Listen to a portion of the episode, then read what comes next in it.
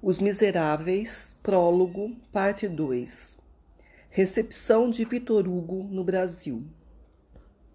No Brasil, tanto os escritores românticos quanto os realistas mostravam-se admiradores e, em alguns casos, devedores da obra do autor francês.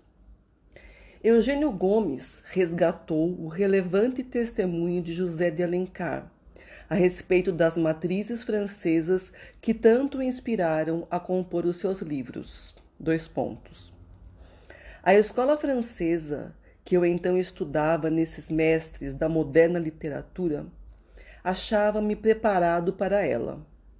O molde do romance, qual mo havia revelado por mera casualidade aquele arrojo de criança a tecer uma novela com os fios de uma aventura real, fui encontrá-la fundido com a elegância e beleza que jamais lhe poderia dar.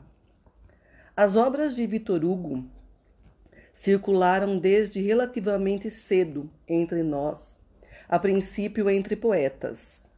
Antônio Cândido relembra também a respeito de Alencar que, dois pontos, o seu desejo de escrever romances veio por duas etapas.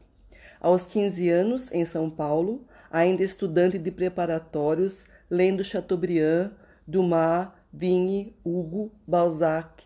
Imagina um livro que fosse, como o dos franceses, um poema da vida real. A obra hugoana é bastante sintomática de uma nova concepção de mundo pós-revolucionário, assinalado pela tomada da Bastilha, ao final do século XVIII. Tratava-se de um momento histórico em que contava e pesava a novíssima categoria de originalidade, em lugar da retomada de modelos clássicos, como observou João Adolfo Hansen. O ineditismo da obra torna-se índice de valoração. Substitui-se a manutenção dos autores do passado, considerados exemplares pela capacidade do escritor de se fazer inaugural. Entra em jogo uma concepção radical, em termos culturais, representada pela instância autoral. O escritor acumula à sua identidade uma persona que passa a escrever.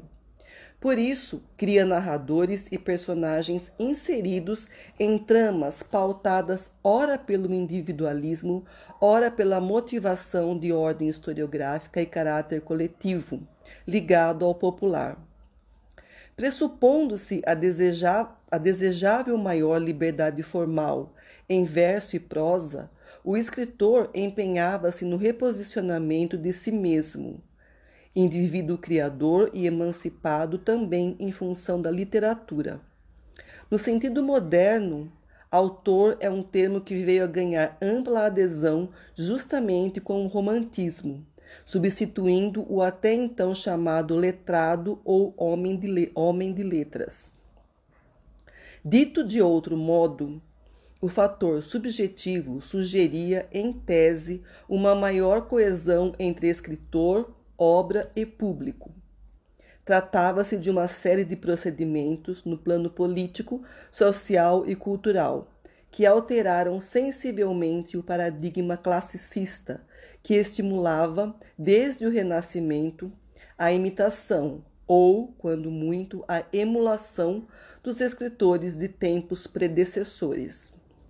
Logo, a virada do século XVIII para o XIX mostrou algo bem diferente, radical, considerando-se o que a história e a filosofia testemunhavam até aquele momento. No Brasil, as notícias chegavam a vapor. O romantismo francês, que vai atingir sua expressão mais forte por volta de 1840, se define no Brasil pelo canto do poeta, no romance, no teatro. A literatura deixara de ser um reflexo das letras portuguesas, segundo Renault, 1984. A assunção da subjetividade se devia grandemente a uma concepção do mundo que passava pela vida na cidade, território em que o indivíduo, ainda que tolhido pelo relógio ou pelo trabalho regrado, alimentava o desejo de se expandir. Ele poderia evadir não necessariamente para o campo, mas para dentro de si mesmo. Ronald de Carvalho sintetizou bem aquela nova percepção dos homens em geral. Dois pontos. O romantismo, segundo seus filósofos, os seus críticos e os seus historiadores, representa a vitória do indivíduo sobre a disciplina moral e intelectual do classicismo, que transforma a cultura humana desde o século XVI num jogo de princípios invariáveis e regras inflexíveis, dentro dos quais o espírito se movia com dificuldade e quase sem autonomia. Claro esteja, a influência de Vitor Hugo entre os escritores brasileiros não se, não se limitou à prosa. José Guilherme Melchior foi um dos primeiros a evidenciar a filiação de Castro Alves à poesia de tom libertário, legada pelo escritor. Dois pontos.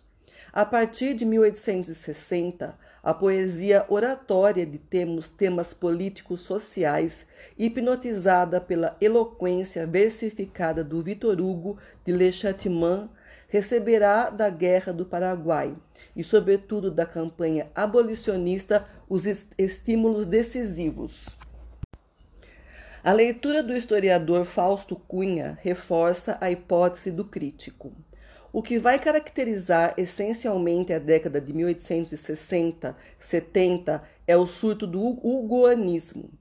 Após a hegemonia de Lamartine, de Musset, Vitor Hugo passa ao primeiro plano, foi um estado de espírito em sintonia com a fermentação do Brasil naquela etapa. Sua luta contra Napoleão III era, para quase todos os nossos poetas republicanos ou apenas antimonárquicos, o canhão que deveria derrubar o trono de Pedro II. Um dos últimos românticos, Luiz Murat, transformaria Hugo em profeta de uma nova religião. Não parece haver motivo para duvidar que os romances franceses encontravam em nosso país um clima bastante propício à sua leitura e disseminação. As traduções de Vitor Hugo foram copiosas e incluem o nome do imperador Dom Pedro II e Machado de Assis, que verteu entre nós inédito o romance Le de la Mer para o português. Cabe a observação, no entanto, de que nosso apreço em relação aos franceses adivinha de um componente híbrido, como resultado da afirmação da identidade nacional e da independência cultural e política frente a Portugal.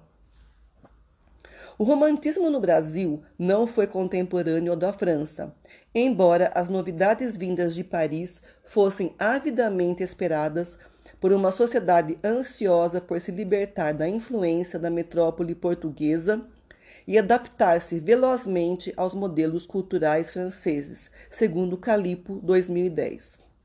Outro dado que se revelou bastante favorável à divulgação da obra hugoana entre os brasileiros se devia ao gosto dos leitores pelo tom historiográfico que se percebe na obra do escritor a poesia e o romance de Victor Hugo eram consumidos por considerável número de admiradores, leitores tornados cativos e para quem o nome do autor tornava-se referência para toda ocasião.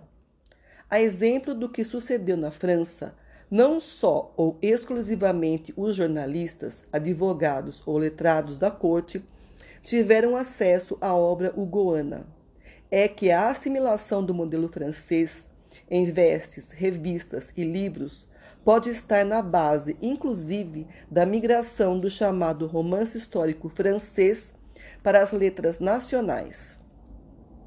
José Veríssimo defendia há muito a ideia de que, dois pontos, a inclinação dos românticos aos estudos históricos foi uma e talvez a melhor das manifestações do sentimento patriótico que aqui se gerou da independência. Deu-lhe corpo, estimulou-a, favoreceu-a a criação do Instituto Histórico, onde se procurou assídua e zelosamente estudar a nossa história, menos talvez por curiosidade e amor de sabê-la, que por, mediante ela, justificar e exaltar aquele sentimento. Ora, nem só os escritores adeptos do romantismo admiravam a obra de Victor Hugo. As pesquisas de Jean-Michel Massa, de 1960 e 2000, Gilberto Pinheiro Passos, 2000, e a já citada Daniela Mantarro Calipo, mostram que Machado de Assis era um ávido leitor dos europeus, o que explicaria as recorrentes alusões aos pensadores e escritores da banda de lá do Oceano Atlântico. A proporção de livros de sua biblioteca revela que mais da metade de seu acervo pessoal se constituía de livros e títulos franceses, com manifesta predileção por alguns autores, como parecia ser o caso de Victor Hugo. Podem-se encontrar diversas peças e poemas traduzidos por Machado, contos e romances cujas personagens reproduzem o discurso político e imitam a moda parisiense, com referência inclusive a Napoleão III. Cumpre lembrar que o sobrinho de Napoleão I era um sério desafeto de Vitor Hugo.